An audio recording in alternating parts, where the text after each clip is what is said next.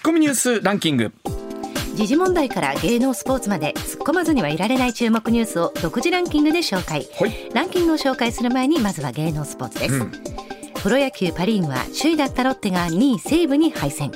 2位のオリックスは日本ハムに8対7と競り勝ちました、はいこの結果でロッテオリックス西武が12勝8敗で首位に並びました、うん。20試合以上消化しての3チーム同率首位は14年ぶりの珍しいケースとなりました、ねまあ、シーズン始まって3週間で、まあ、それでもやっぱり20試合消化して同率でよ1位というのは珍しいでしょうし、ね。まあ、本当パ・リーグは今面白いですね。どこが優勝するか分かりませんし、まあ、セ・リーグも、ね、ジャイアンツが調子悪い中い。よいよ昨日雨で中止だったんですが、えータイガースとの一戦ということでセ・リーグも結構混戦ですからね。ね、はいうん。続いて東方東和株式会社は映画「ザ・スーパーマリオブラザーズ・ムービー」の全世界での興行収入が日本円で1000億円を突破したことを発表しました。すごい。日本初の人気ゲームの世界を原作としたこのアニメ映画はいよいよ28日金曜日に国内ロードショーとなります。あの一足先に見させていただきましたけども、ええ。本当に面白くて大人から子供まで楽しめると思う私子供についていこうかなぐらいに思ってましたけあの特にまあ松川さんもそうでしょうけど、ええ。僕ら世代でももう「スーパーマリオ」は中学生の時に出た世代ですからね。かけねなし育ってきました一方でやっぱりゲーム業界っ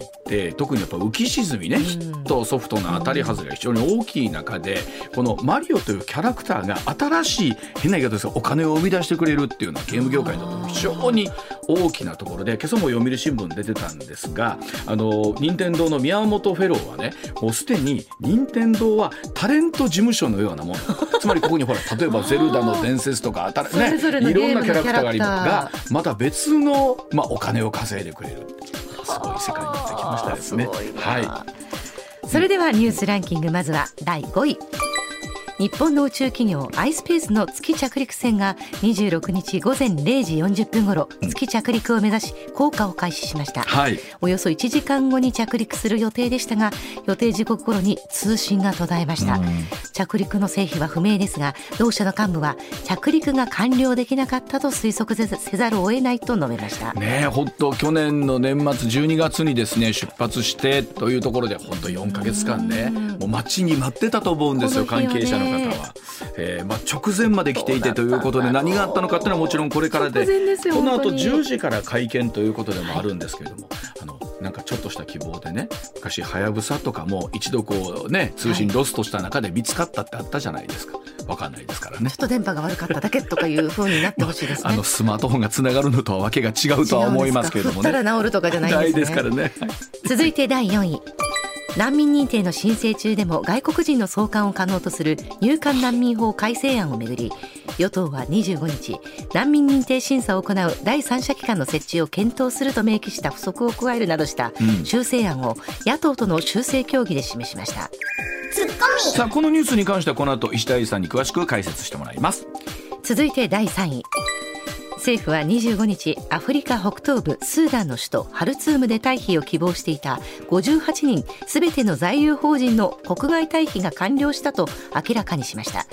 岸田総理は在留邦人の安全確保と必要な支援に全力を挙げると官邸で述べ帰国に向けた調整が本格化しました。まあこの陸路で800キロあるいは1200キロという中を移動しなければならない中でねもちろん国連の皆さんそうですし、まあ、あの各国の軍にもいろんな協力をもらったということで総理が感謝のことは述べておられましたけれども本当避難する皆さんはね緊張をずっと強いられたままという中で本当に大変だったと思います。続いて第2位は日本の2022年の GDP 国内総生産が世界3位を維持したことが国際通貨基金の資料で分かりました。1位はアメリカ2位は中国。4位のドイツが日本に肉薄しました。ね、本当に日本の経済が厳しい中でなんとか3位ということであるんですけど、まあ、ドイツとの差がほとんど、ね、ないような状況ですし30年間やっぱり日本言われてるように経済成長なかったわけですから今後本当どうなっていくかですよね。うん。続いて1位はアメリカのバイデン大統領は25日来年の大統領選への再選再選出馬を正式に表明しました、はい。現在80歳のバイデン氏は歴代最高齢。2期目の任期終了時の年齢は86歳と米国男性の平均寿命をおよそ10年上回っていて、有権者がさらに4年の任期を託すかどうかが問われることになります、ねえーまあ、一方でえー共和党の方はトランプさんが果たして、ね、指名を受けるのかどうかっていうことも含めてなんですけどニュースにあったように民主党はバイデンさん以外の人の名前が出てこないというところもね一つまあ悩みでもあるのかなと思うんですけれども。さあ果たしてアメリカの国民の皆さんはどんな判断をね今後下していくのかというところになりそうです。ではコマーシャルの後石田英二さんの登場です。はいお願いします上泉雄一のエーナー MBS ラジオがお送りしていますさあ時刻6時23分になります。ここからは石田英さんでございます。おはようございます、はい、おはようございます、はい、よろしくお願いいたします。ではまずはこちらからです。LGBT を理由に拘束され拷問を受けたウガンダ人女性が難民認定にでございます世界にはレズビアンであることで迫害を受ける国があるということなんですね。アフリカはウガンダから逃れて3年前に来日した女性。4月19日難民認定されました。全国初の司法裁断判断からわずか1か月で難民で認められるという、まあ、異例の展開だそうなんですけれども、うん、さあこの辺り石田さんに詳しく解説してもらいましょう、はい、あのー、そうなんですね、はい、まずその難民認定の理由でこの LGBT によって迫害を受けるというこのまあ、同性愛を理由とする難民認定っていうのもこれ初めてなんですけどもね。あのウガンダという国なんですけど、今まああのニュースになっているスーダンという国がありますね、はい、アフリカの、はい、その下が南スーダンなんですけど、はい、その南です。あもう一個南ですか。あのあの辺りぐらいまで来るんですか？えー、もうだいぶと赤道に近いと言いますか、はいはい、うん、あのまあイメージその辺ですね。うん、であのー、まあ。ちょっとどういう理由でこの LGBT をそこまでこう厳しく取り締まるはっきり取り締まろうとするのかがよく分かんないんですけども、うん、えー、今年の3月です。ウガンダの国会で、えー、可決され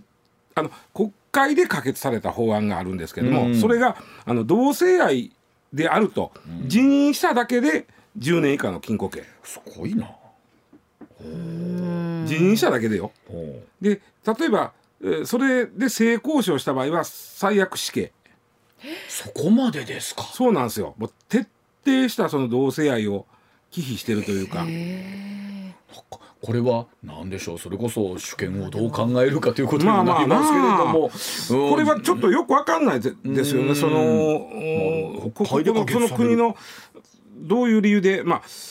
わかんないんですけども、うん、とにかくこの最悪死刑になるような法案がね、うん、国会で可決されたんですよ3月に。うん、であの国は大統領制なので大統領がそこに署名しないと法律そのものは発行しないんです。なるほどだからまだ発行してない。うん、というのは、えー、当然そういう法律、まあ、世界最悪の法案と言われたんですけども、それはもう欧米各国から批判きます。国連も当然そんなもん、まあそね、あのそんなおかしな法律ないでって言うてますし、欧米各国も批判するけど、特にアメリカなんかは、これあの大統領が署名したら、例えばそれ発行しますね。発行したら経済制裁するよと。いう。その経済制裁という言葉をまあ直接は使ってないんだけども、うん、よく言ってることを読むとあこれ経済制裁するかもねっていう。これ石田さん法律っていうのは難しいですけど、うん、それぞれの国に主権があって、うん、その国の国会なりでこう一つ決まりますよね。それを他国がどのレベルまで干渉できるのかっていうのは、だから一番まあそのだからそうそのやめとけよっていう言い方っていうかそのそういうことしかできない。できないですよね。まあ国連がねまあいろいろ言うのは分かりますよね。国連の人権委員会とかいろいろありますから言います、はいでアメリカみたいにある種もうそしたら経済制裁するでっていうのはある種分かりやすい。あのー、そうです、ね、その国の制度には踏み込めないけどもけども、お前とはもう付き合うの考えさせてもらうわという。さすがにお友達にはなれんわというということなんでね、うん、それは分かるんですけど。で大統領がね署名しなかった。このまあはっきり言って、えー、結構各国のまああの、まあ、脅しといいますかちょっとお前それちゃうやろという声が届いてるんやと思うんですけども、うん。あの大統領はね、国会に気ぃ使ってんのか知らんですけど法律の内容そのものに私は異議は唱えていないと。うん。うん、ただしその、えーまあ、同性愛の人たちが普通の生活を送るためのリハビリを議会に検討するように伝えてるんやと、リハビリということは、うん、もうそもそも間違ってるそうですね、それ自体がおかしいと認めてるということです、ね、いやもうリハビリということは、うん、もうそれ自体を病気扱いするという意味では、もうそのそもそもおかしいんだけども、まあまあ大統領としては国会にも気ぃ使ってるから。そうですよね、うん、でそれが3月なんですよね。でこのウガンダの女性っていうのはもう3年前に日本に来た、うん、それはだからもうずっと前からウガンダという国は LGBT に対して非常に取り締まるような国なんですね、で逮捕拘留されて拷問を受けたということでこの国によったら命が危ないということで日本に逃げてきた。で難民申請したんですよ。難民申請して、えー、通らなかった、うん、通らなかったんで、うん、えー、裁判を起こしたんですね。うん、で、えー、その時に当然女性側はあのまあ、こんな目に遭ってきたか逃げてきたんですと帰ったらもっとひどい目に遭わされるんですって言いますよね。でそれに対して国側はいやウガンダで同性愛者が拘束されたり処罰されたりされたりしてるという情報は信用性に欠けると最初言ってたんです。日本が？日本が、信用性に欠けるがこの人はもう勝手なこと言ってるんやみたいな言い方になってた。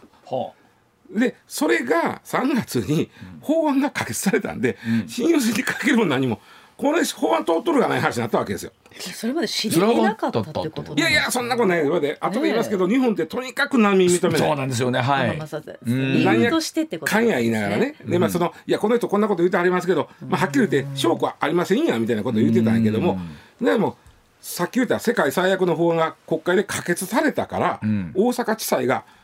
いやこの国ダメですやんと、この人帰ったら最悪死刑ですよと。はいでもだから難民認定ね、となって、でそれでそれ地裁です、だからそれは当然その国といいますか入管が、はい、入管に対してその認めなさいという、はい、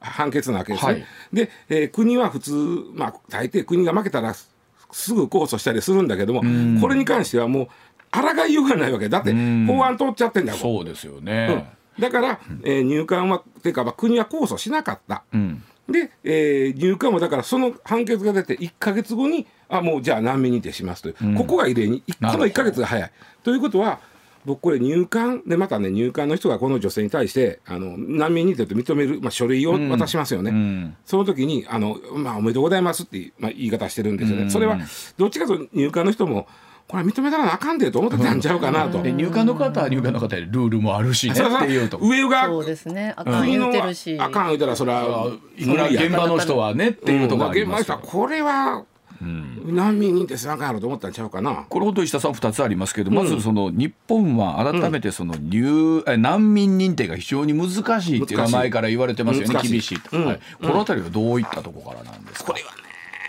昔からなんですけど、うん、まあ、日本は島国なんで、うん、そもそもがあの昔のあのボートピープルのねインドネシア、はい、えー、たまにそういう、まあ、船で大勢来はることもあるけど、ね、あんまりその他の国みたいに陸路で逃げてくるということがないんで、うん、そもそも少ないっていうのはあるんですよ。で、えー、大体難民認定して昔はね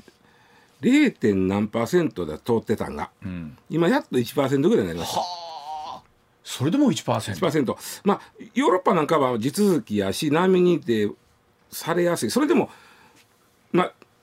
十何パーセントぐらいはあるんですよ。はあ、いやもちろんね、うん、みんながみんなその理由はちゃんとしてる人ちゃうから。そうまあまあそこはありでしょうね。ああで、えー、ヨーロッパなんかは10%超えてたと思うんだけども日本の1%っていうのはそれでも最近やっと1%になったのよ。うん、それでも極めて少ない。昔は0.2とか3とかそのぐらいだったと思うんですけどね。うん、であのー、これはねまあどういうことかなっていうのは難しい。僕はちょっと言葉難しいんですけども僕はそういう意味では国民をちょっと子供扱いしてるのかなと僕は前から思ってる。あのうん。それは。いやうん、難しいな。でもね例えばヨーロッパでもねヨーロッパさっき言ったようにどんどんどんどん、まあ、受け入れてる。まあどんどんじゃないけど比較的認定基準が緩い、うん、揺れて入れてるんですけども受け入れてて受け入れてくると今度はねそうやって移民が増え、まあ、難民といいますか、うん、移民になるわけです、うん。はい。はい、一旦は移民ちゃいますけどそのうち長い間、あのその国で過ごしてくるとその国の、ね。えーはい、例えば参政権が出る、あで移民になる、で移民が増えてくるとうんやっぱりねあの排斥運動が起こるんですよ。これはまあ実際起こったでしょ？どこの国でもありますどこの国でもで、まああのいわゆる極右という勢力が伸びてくる。うん、移民排斥運動みたいな。うん、で、えー、そうなるとそうだそうだという人と、うん、いや違うやろうと、うん、これはちゃんと元受けれなあかんねやろうという人とでその国が分断される。でそれはもうヨーロッパが証明してるわけやん。うん、でそうですねそれが嫌なんやろなと思うのよ。なるほど。昔から。そういう意味ではちょっとちょっと子供扱いしてると言いますか、まあ、実際そういうこと起きてるからね、うん。子供扱いして、まあ確かにおっしゃるように地理的要因はあるでしょうね、うんうん。入ってきやすいか、行きにくいかっていう。できにくいだけに、うん。たとえいいっぱい認めた時の日本の中がどうなるかっていうのが、ん。まあ、ちょっとねヨーロッパなんか見てるとやっぱり分国民が分断されるんちゃうかとかいうのはあると思うんですよ。にしても1%っていうのは少ない。あの、えーだんだんとその、まあ、実情に合わなくなってきてるんです。この、ね。入出入国管理法というのが。それで今実は、うん。今の国会は出入国管理法をの改正案を議論してて、はい。さっきちょっとニュースにも出てましたけども、はいはい。うん。えー結構今佳境に入ってきてるんですよ。うん。でそのポイントはね大きく2つです。今のニュース以外にあと2つあります、大きく。で難民申請をね繰り返す人に対しては送還できるようにするというのがまず1つ目。はあ。あある種厳しいのと甘いのと、まあ、飴とムチとは言いませんが、厳しいのと甘いのがあってこう厳しいのが難民申請を繰り返す人が出てくるわけです。でどう見てもあんたそれ難民 ちゃうでと、はい。どう見ても不法就労のために来たんやろっていい。う人でも難民申請をすると、ん。難民申請の申請中っていうのは送還されないというルールあーなるほど。のようなものがあって、そういうことか、で難民申請してあかんって言われたらまた出す。うん。ある種、あの死刑囚が再審中はされないから、ずっと再審請求してて。なるほどなるほど。ままあ、最近最終中でも死刑執行するようになりましたけどね、うん。一時再審請求中は執行されないっていうのがあったんで、うん。もう再審蹴られたらまた再審出してみたいな、うんうんうん。それを難民申請の世界にもちょっとあってですね、でこれを何遍も何遍もする人が実は少なからずいるんですよ。うん。あの日本に不法滞在してる人の中に。でそれに対してもうそれはきりないんで3回以上やったらもうあの送還するよと。ほう厳しめの方。これが厳しめの方で、ただここでねちょっとあのまあ今議論しててうんそうやねんけど例えばね3回出す出すつまり、まあ、4回もとか5回も出してる人おるわけですよね。うんでそういう人ってはっきり言って不法滞在期間が長いから日本でも熱いのそうですよね。で子供が生まれたりするわけ。その時は普通に生活してあるんですか？そうですね。あの仕事はまあふ不法あとはその入管のあの施設におっても子供はそこにいますから、はい。はふまあご飯を食べてると言いますか、はいなるほど。まあまあ入管厳しいんですけどね施設は。でそうですよね。ただ子供は日本語しか喋られへん子がおって日本しか知らん子がもう生まれちゃってるわけですよですね。その子の国籍はどうなるんですか？その子の国籍はだから向こうになるんですけど向こうのままもだけど。あーでもこお前帰れ言われたって、はい。そこの国の言葉も知らんし人も知らんから親は帰ったらこ強制送還されたら子供は？どうなんねん？ちゅう話やって、はいはいはい。それで今改正案の時にいや分かった。その子供で日本でしか暮らしたことがない子供に関しては在留特別許可という形で検討してるんですよ、でもね親と離れることはそうでしょ？そうなんですよ。誰が？誰が育てるんですか？っていう話。それはまあ施設でしょうね。でもそこを例えばね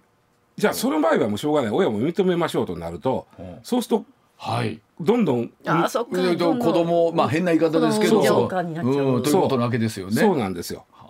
でそれも難しいんでじゃあ親子は別れちゃうけども子供には責任ないんで子供はちゃんと国が責任持って育てましょうみたいな。こりゃ難しいな。うん。でそこに対してまあそれこそうん。税金をどういうふうな形で使うのかっていう話にまあまあなるわけまあ。まあですよね。ただねちょっとまあまあこれ後で読むんだけど、その、えー難民しで来た人でなかなか厳しいんで認められないんですけど、いやこの人はちょっと認められたらあかんやろと民間が思ってる場合はね、ん。民間がね雇ったりしてることあるんですよ。あなるほど。はい。でその場合もどうするか言ったらインターンシップを使うんですね。なるほど。なるほど。イ。ンターンシップを使って何年か働いてるうちに実績ができてくると、うんはいはい。あのいわゆると特定技能じゃないけどそういうあの特別にこの人は、あの技術も日本語も能力もあるからいうことで、また別の日本におってよというあれは、い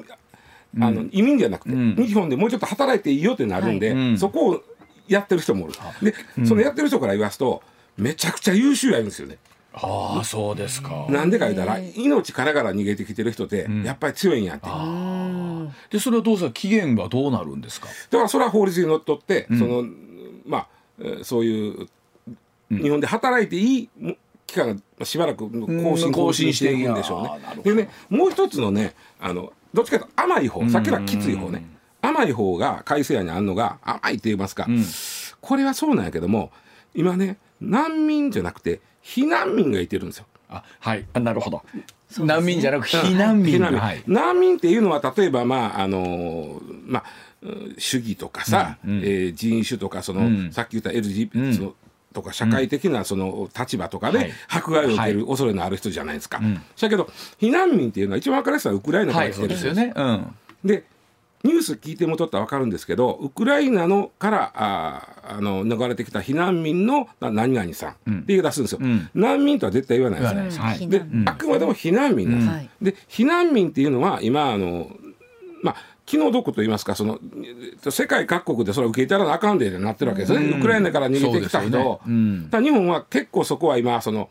あの避難民に対してはあまあちょっとしばらくいいおっていいですよと、うんうん、で生活もなったらえー、それぞれの自治体に言うて、うん、えー、例えば県立あの県営住宅相手にはそこに入れるようにしますよとか、まあまあまあやってんね、うん、でこの避難民と難民の差がちょっとあるんで、うん、えー、避難民を難民に準ずる形で受け入れることにしましょうというのも改正点なんです。難民に準ずる。準ずる。さっき言ったように難民っていうのは例えば人種宗教、まあ、そうですね。国籍、まあ、政治的信条とかで、えー、迫害されてる人なんですけど今言うたのはそうじゃないじゃないですか。もううん自国におったら戦争に巻き込まれて怖いから逃げてきてる。はい、でこれはさっき言った難民条約には該当しないけども、うん、おまあ避難してはんな。でここねバクッとした定義がないしかないのね。なんとなく逃げてきてる人。はいはい、なので法律はねそうはいかないです。法律に続く以上きちっと定義せない。それはそうですよ。まあまあ。で例えばねあのまあ天才戦災から避難した人とかね、例えば、まあきちっと避難民というふうに位置づけてこの人たちは難民と同じ扱いにしましょうという、うん、それは日本によっていいですよと。はい、でこれが実はね今ウクライナから来た人ってね、うん、いつの間にか2400人。ああそんななってらっしゃいます。日本に。いらっしゃいます、うん。でこの人たちをいつまでも避難民という中途半端なことにしとくんじゃなくて、難民認定し,、しましょうというのがあって、これがまあどこの2つです、避難民と難民を区別しないっていうのが1つと、何遍も申請する人は3回やったらもう強制送還ねという。あの本当にそれぞれの事情を個別見ていくとそれぞれに事情があるし、それこそ命からがら逃げてきたという人と、ええ不法就労のためになんとかできないものかと思ってる人と。であの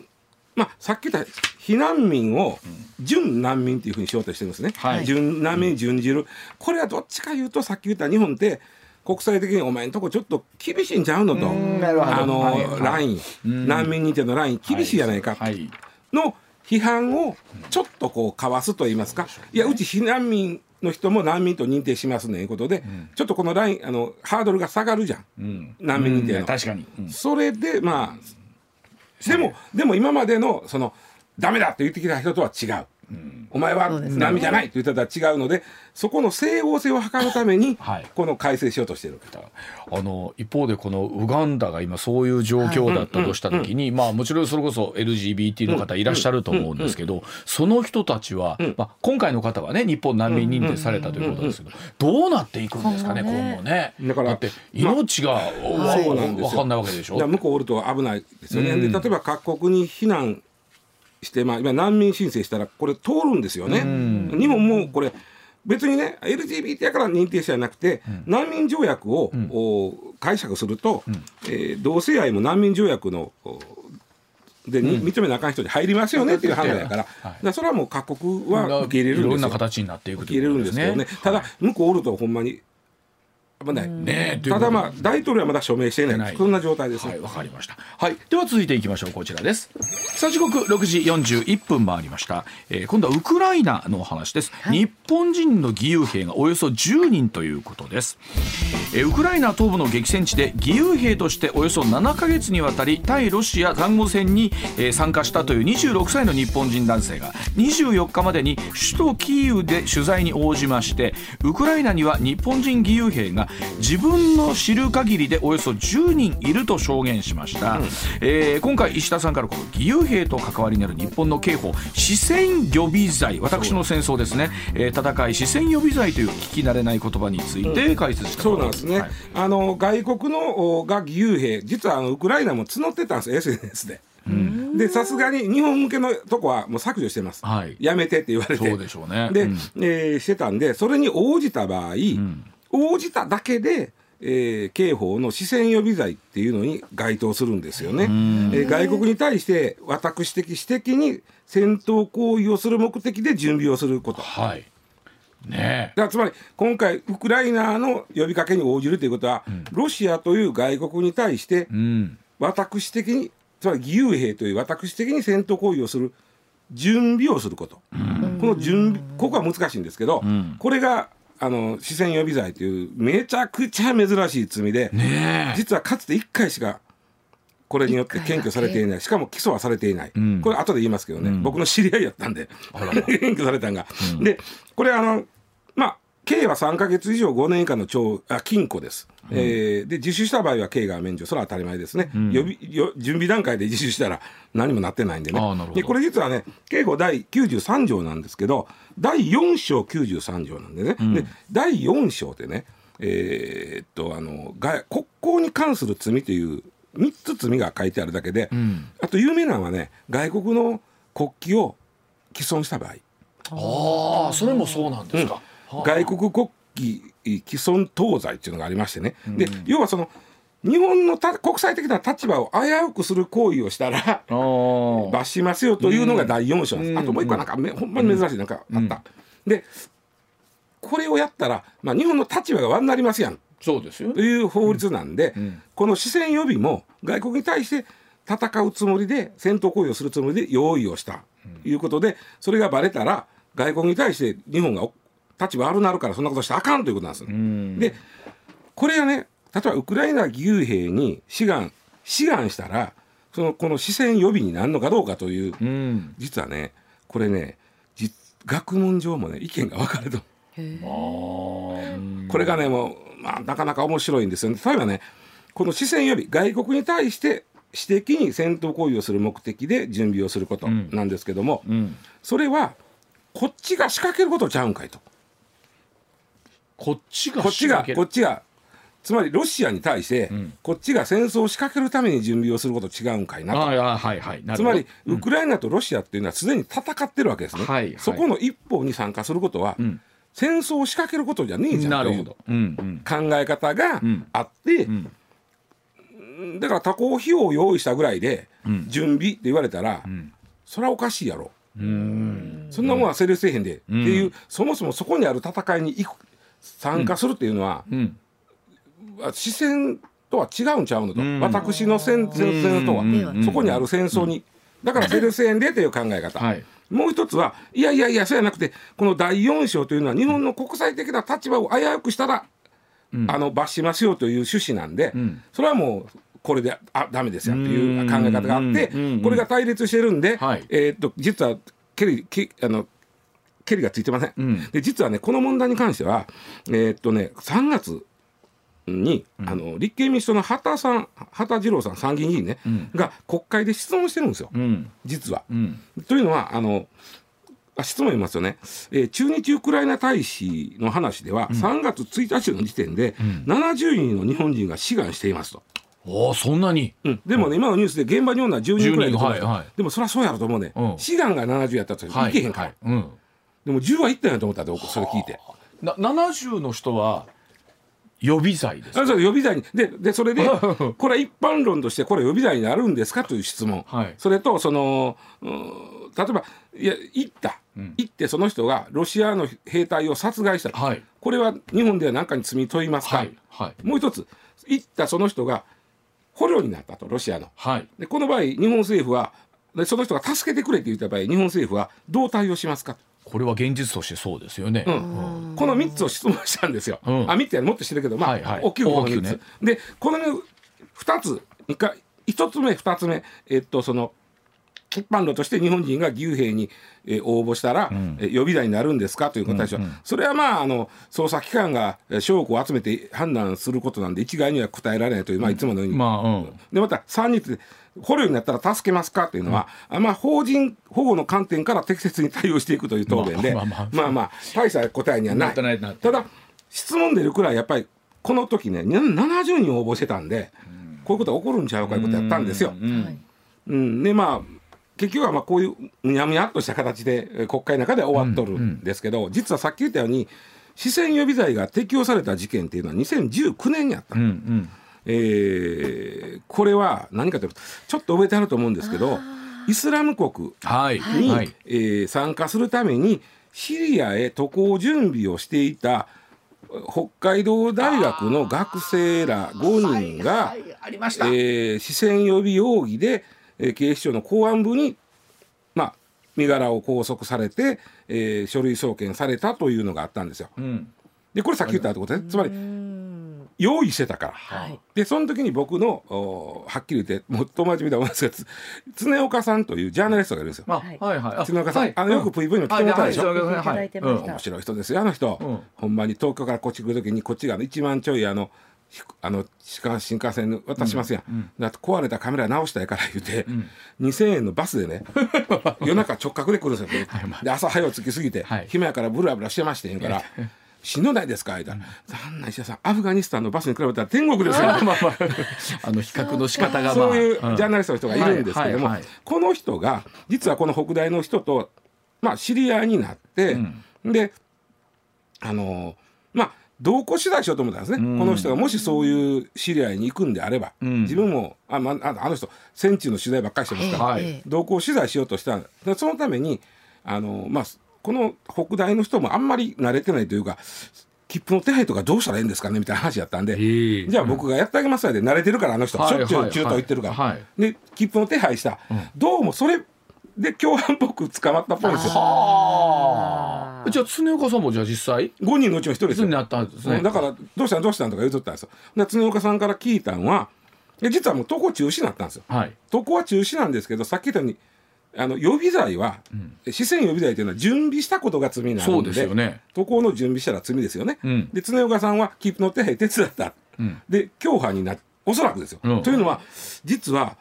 そっから5年間何もなかったんですよ。もちろん本人も一瞬その身柄ポンとなってすぐに釈放されて、で書類送検されて、あれ？なんかな？思ってた。ら5年間何もなかったら時効寸前に、あの、起訴された。あ起訴された。起訴された。んですか、はい。うん。うん、で東京地検に対して弁護士さん、常岡さんじゃなくて弁護士さんに言うて、私は一体何をやって起訴されてるんでしょう、まあ、まあ本人はくあの手配したことかな、でもそれそれか？みたいな、でこれネットでこうたった？あれか？みたいな、でなんで起訴されてるかが分かんない。ので、その弁護士さんに検察に聞いてって言ったら検察が教えなかったんですよ。で弁護士さんも30年ほど弁護士やってる人で初めてやと、自分の依頼人の被疑者を送検しといて、何の罪でどういう疑いで送検したか教えてくれへんなって初めてそんなことえ教えなくてもいいんですか？なおかしいおかしい。だってだそれはもうだから瀬中さんは弁護士会に、うん、なんで私が送検されたか分からへんから、う。ん、防御のしようがないんで、ね、言うて、うん、あの申し立てしたんですよ。まあ、たださすがに、検察も無理や思ったんかから、うん、本人を不起訴にした。で不起訴にした時になんで不起訴にしたかも言えへんだ。そんなことあるんですか？それはようあるんですけどね。ただこの容疑で、え起訴しようとしたけどこうやから起訴できませんでしたっていうたら分かるんだけども視線予備罪で起訴しようとしたけどもじゃ何が視線予備に当たったんですかということは教えてくれない。で結局不起訴なんでその理由も言わないとなって結局むやむやのまま終わったことがあって実はこの一件だけなんですよ日本が視線予備で。で今後じゃで今言ってる人らはじゃあどうなるんかってかなりもっと踏み込んでますよねそれでいうと。行こう言ってる人も含めて行こうとした人が視線予備になるんですけども、うん、この一件見ててもこの罪は非常に適用が難しいんやろうなと。視線予備罪という。まあでも実際にあのじゃあこの人らがまあどういうふうな形でしょうわかんないですけど帰ってくるにしてもでしょうし、うんうん。まあ仮に向こうで捕まった場合もそうでしょうし。また捕まったら今度はまた日本の世論がね、ん。勝手に言ってんからってまたまたあまあまあの例のあれになるかもしれない。なるでしょうし、うんうん。はあ。まあ、でもそのあたりをどうでしょう石田さん。あの想定していないのか、うんそれとも本来でもえっと、この視線予備っていうのがだからさっき言ったように日本が恥ずかしいやんけいという罪なんで、でちょっとなかなか難しいでしょうこれを適用するね。なそうはいだそうでございます。ではあお知らせの後もニュース続けてまいります。上泉雄一のエーナー MBS ラジオがお送りしていますさあそれでは続いての私こちらでございます。アイス事件に怒り続ける中国。BMW の不買運動にも発展だそうでございます。18日に中国で開幕をいたしました上海モーターショーでドイツの高級車 BMW が外国人にだけアイスクリームを配ったということで批判が相次ぎまして中国のメディアアイス事件と大きく報じられているそうでございます。この事態を受けて BMW は公式 SNS で謝罪をしましたがこれ沈静化せずに一部の企業がが従業員に対して BMW の不買を呼びかける呼びかけるなどの非難の動きが広がっているようでございますがさあ一体この騒動一体何がどうなってこうなったのかというところですけどこれはいつまでも言ってるな。ねえ。これ分かる BMW という高級車とうん。アイスもらわれへんで怒ってるのがどうも頭の中でひっついや僕がへんねんな俺はもよくわかんないんですけど。なんでアイスなんてそこで思ってしまったんですえか、ね、こあのええこれのもともとそもそもは何だったのかっていうところからということになるんですけど。株がドーンと下がったりしたんやで、はい。で石田さんこれもともと何がどうやったの、元々はあの、はい。上海モーターショーってものすごい大きな大きいモーターショーですよね。もうあのねあの、うん。なんてコンパニオンのあ方がよういろんな雑誌にあの載るから。まあね本当いい宣伝になりまあすしね。そうそうそうそう、ん。でこれ明日までなんですけどね、うん。えー開かれるんですけども、ここであの BMW ドイツのね、はい。BMW のブースがあります、ん。でここで中国人の女の方がお土産のアイスちょうだいって言ったんですよ。うん。でその時に、えー中国人の女性スタッフが「ん。おやもう終わりました」と。うん。配布は。うんであそうですかって言ってたら、ん。その直行に来た外国の人にはあげた、うん。それが SNS で拡散した、はいはいそれをって「もうこれどことやで中国人はもらえへんのか」言ってこう、もう大騒動。大騒動大騒動、うん。でそれでそのさっき言ったように自分とこの会社の社員は全部 BMW なんかはもうあの売って、中国の車買えって言うとか言う言い出して大騒動。もともとん。えななんですかその中国の方に渡さないっていうことをやったんですか？それが分からへん渡してだからもう数少なくなってきたからももでもう数少ないからううん。でそれがたまたまその一件だけやったんかどうかももうなんかいいろんなこと分かんなくなっただね BMW って、あのまあベンツとかアウディと一緒はい。でドイツの高級車ですやんか、でそれは中国でも人気で、実は BMW の世界販売台数の3分の1は中国で売れてる。ええ3分の売れ 1? てるなら3分の1は中国なのよ。そんなところだからそんなだからそんなとこでその BMW という会社が中国の人を邪険にするとは思わないんですよ。そうですよねだからそのスタッフの判断がいやもうあとちょっとしかないわ思って。うんで どんな人がやっとるに来たんか分からへんけどね。もうなええしかもその3分の1いや色もうこれツッコミどころ満載のニュースそうなんですよ。アイスちょうだいっていうのもこう配ってるなら分かるんです。アイスちょうだいって言いに行ったなら、うん。こっちから配る人には渡しますけどちょうだいって言われたら渡さないっていう気持ちも分からんでもないな。そうそうでしょ気持ちもで見た感じこの人絶対買えへんでも分からへんけどね。いろいろあショーなんでね。商談感ちゃうからまあ見に来た人には私、まあ、これがね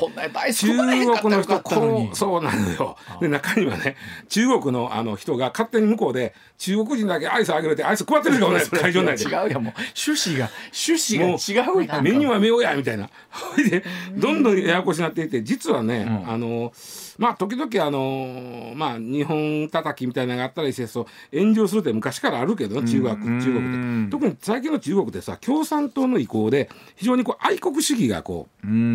強いわけですよ。なるほど。ご皆さんはい。ご存知のように、だからほんのちょっとしたことで矛先が外国企業に向かう。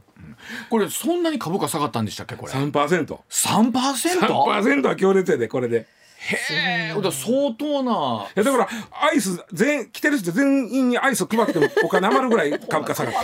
アイスいっぱい買えたのに良かれと思ってやってたサービスがこんな風になるしかもその会社がそんなん